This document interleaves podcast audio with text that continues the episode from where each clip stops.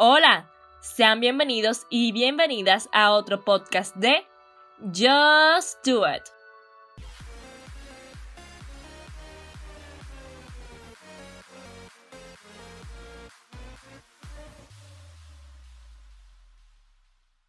Con ustedes, Cristina Meléndez. Hoy hablaremos sobre el periodismo 3.0 y quizás se pregunten, ¿cuál es ese? Pues nada más y nada menos que el periodismo ciudadano. Los medios digitales y las redes sociales son el espacio predilecto por la audiencia para participar e interactuar, y claro que esa interacción incluye los medios de comunicación, es decir, los medios informativos.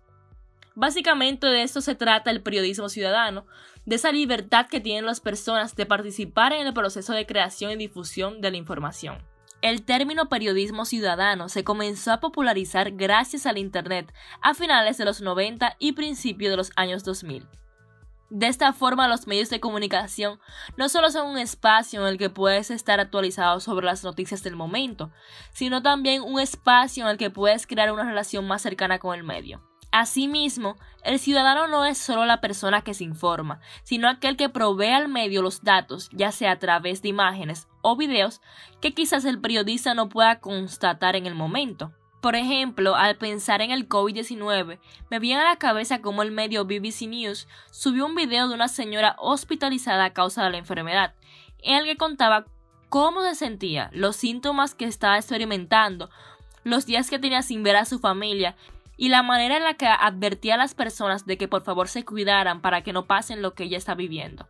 En la República Dominicana, este fenómeno se practica diariamente y claramente se refleja a través de los medios de comunicación digitales. Por ejemplo, para las pasadas elecciones presidenciales dominicanas, se incitó a través de medios digitales como Somos Pueblo y Revolteado a que los ciudadanos reportaran cómo iba el proceso electoral en los centros de votación, o que se veían cualquier irregularidad que ésta fuera comunicada a través de las redes sociales, y que de ser así, que etiquetaran a los medios eh, antes mencionados en la publicación para ellos repostearlo o republicarlo en sus cuentas.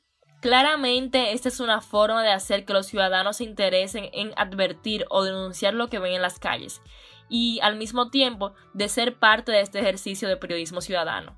Como vemos, esta práctica es cada vez más usual entre los ciudadanos, sin embargo esto no quiere decir que estos se conviertan en periodistas, ya que para ejercer esta profesión hace falta investigar, contrastar, ordenar y escribir la información de modo que sea considerada como un producto de calidad para la audiencia. Muchas gracias por escucharme. Espero que de verdad esto los haya inspirado a ser parte del periodismo ciudadano y de la misma forma a aportar tu granito de arena a la sociedad. Nos vemos en un próximo episodio de Just Do It.